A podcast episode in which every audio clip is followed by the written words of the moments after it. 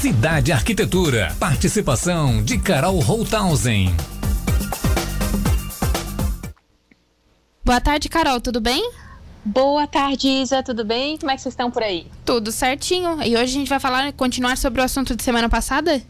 Isso, vamos continuar. Então, eu só vou fazer uma, um rápido, uma recapitulação rápida aqui, que é o seguinte, quando a gente vai construir, né, seja do zero ou a gente vai fazer uma reforma grande em casa, a gente tem muitos itens para se preocupar, a gente tem muitas coisas ali para dar conta, né, muitos materiais, enfim.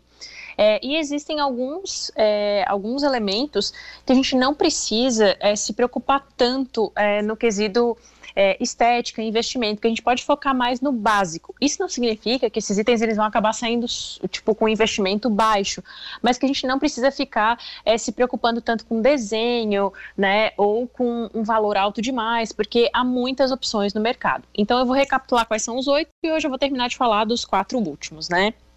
Bom, e eles são o, é, o seguinte: os, é, é, os, os, primeiros itens ali que a gente viu foi o vaso sanitário, né? Que dependendo do tamanho aí da tua casa, da tua reforma, você vai ter vários. É, depois as torneiras, depois portas, né? A, a parte de portas, toda a parte de porta da casa.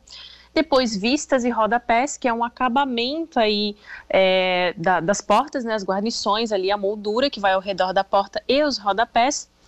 As maçanetas e ferragens das portas, é, interruptores e tomadas, e cubas e pias, tanto as cubas e pias de banheiro como de é, cozinha, lavanderia e churrasqueira. Bom, e quando eu falo desses itens, é, e eu falo para a gente ir no básico, é o seguinte: para evitar desenhos muito escalafobéticos, sabe? Com muitas linhas, com um design muito diferenciado, é, com coisas demais, com, com muita informação. Então a gente pode pegar esses itens todos aqui que eu citei e ir no que é mais simples mesmo, né? Por exemplo, as portas e os rodapés tudo branquinho, sem detalhes, sem muita coisa. As, as maçanetas, a mesma coisa. Maçaneta é, né, de, de porta, eu gosto de dar preferência para as que são, têm um formato mais quadrado e para as que têm o design, design mais fino, sabe? Aquelas que não são assim muito robusta, que não tem é, linhas muito grossas ou muito marcadas. Então, as, as mais fininhas. E repetir tudo em casa. Uma boa dica também, para você não se perder tanto na, na questão de escolha, é você padronizar esses itens, né? Claro, portas e rodapés você vai botar tudo, tudo igual, né? Tem que ser tudo igual. Mas também os vasos sanitários, as cubas é, de banheiro, você não precisa necessariamente é, fazer tudo diferente em cada, em cada banheiro que você vai fazer, no lavabo uma, no, no, no banheiro da suíte outra, no banheiro das crianças ou das visitas outras. Claro, isso eu tô falando aqui numa regra geral, né? Numa regra para você não errar muito. Eu sempre deixo isso claro, né? Cada caso é um caso. Mas assim, sempre focar nas linhas mais retas, no que não tem muito, muita inventação de moda, que você vai acertar e isso acaba também, Isa, é, durando muito tempo. O design dessas coisas, quando eles não têm as, ali é, é, desenhos assim muito diferentes, cores muito diferentes, sabe? Às vezes tem gente que quer colocar, por exemplo, metais em tons de rosé ou dourado. Eu até acho interessante, preto também, mas você tem que ter um certo cuidado porque acaba que fica meio datado, né? Então, assim, o cromado, tanto para as maçanetas quanto para as torneiras, você não vai errar e aquilo ali vai ficar bom por, um, por anos a fio. Daqui a 20 anos aquilo ali vai estar tá funcionando ainda, né? Então a minha ideia aqui é dar essas, essas dicas justamente para isso também, para que tenha uma durabilidade grande, né? Outra coisa que hoje a gente tem muita opção e também até opções tecnológicas são os acabamentos ali de torneira e interruptores, né? Tem vários tipos, inclusive várias coisas. E de vez em quando as pessoas me perguntam: ai, Carol, será que vale a pena colocar diferente no quarto das crianças, por exemplo, colorido? Não, não vale. Coloca tudo da mesma cor, preferencialmente tudo branquinho, sem detalhe.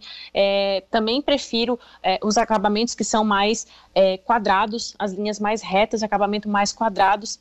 Pode ser tanto acabamento fosco como brilhoso, mas eu ainda prefiro é, o acabamento fosco, eu acho que fica mais elegante, mas também é o tipo da coisa que você não deve ficar perdendo tempo. Vai ali no que o seu bolso, no mais limpo que o seu bolso puder pegar, que está tudo ótimo.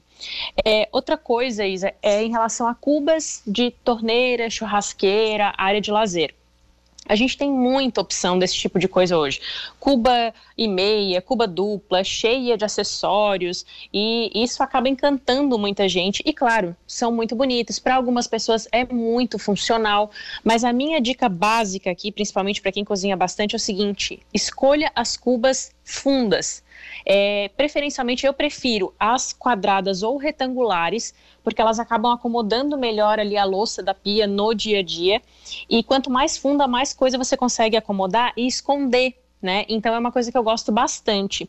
Claro, tem, tem diversos modelos, mas eu iria, na questão do básico, eu pegaria uma dupla igual, tamanho igual, e a mais funda que eu puder. E também o acabamento polido. Eu tenho preferência para essas questões assim de Cuba, de cozinha e, e, churrasqueira, área gourmet, o acabamento mais polido e não tão escovado, tá? Nesses casos aqui. A mesma coisa também a gente usa para cuba de banheiro. E a cuba de banheiro aqui, uma coisa que eu queria chamar bem a atenção, que você tem que pensar é o seguinte: a gente tem muitos desenhos, muitos tipos, mas quando a gente tá vai escolher uma cuba para uso diário, você vai escovar os dentes todo dia, você vai lavar o rosto todo dia. E eu falo isso por quê? Porque às vezes tem aquele banheiro ali que você não vai usar tanto, que você só vai usar para lavar mais uma mão, como um lavabo, por exemplo, ou um banheiro de hóspedes que não vai ser usado com uma frequência muito alta. Você pode até escolher um outro modelo, mas nessas cubas que você vai usar toda hora, a minha recomendação é o seguinte: você escolher sempre modelos que tenham é, o o interior arredondado, para que a sujeira ela escoe, ela não fique parada. Porque quando a gente tem essas cubas de banheiro assim mais quadrada, como a, a cuba esculpida numa pedra, por exemplo, os cantos dela acabam tendo um ângulo reto, né? Então fica tudo quadrado. E ali é mais chatinho a manutenção no dia a dia, para tirar sujeira, enfim. Então isso, é, isso é uma dica bem bacana que, que eu vejo que funciona muito bem, né? Nos banheiros ali que você vai ter uso diário o tempo inteiro, usando com muita frequência, sempre acabamento arredondado. E eu acho que é isso, Isa. Acho que deu para dar uma boa passada aí nesses itens que costumam assim juntos eles acabam costumando levar uma boa fatia do teu orçamento e é coisa que você não deve perder muito tempo pensando foca no básico sem muito desenho sem muita linha nas cores básicas também né como eu falei branco preto cromado que você vai tende a se dar muito bem Certo, Carol, muito obrigada. Eu achei bem importante as dicas de hoje e até semana que vem. Então tá certo. Um beijo, fiquem com Deus, até semana que vem. Tchau, tchau.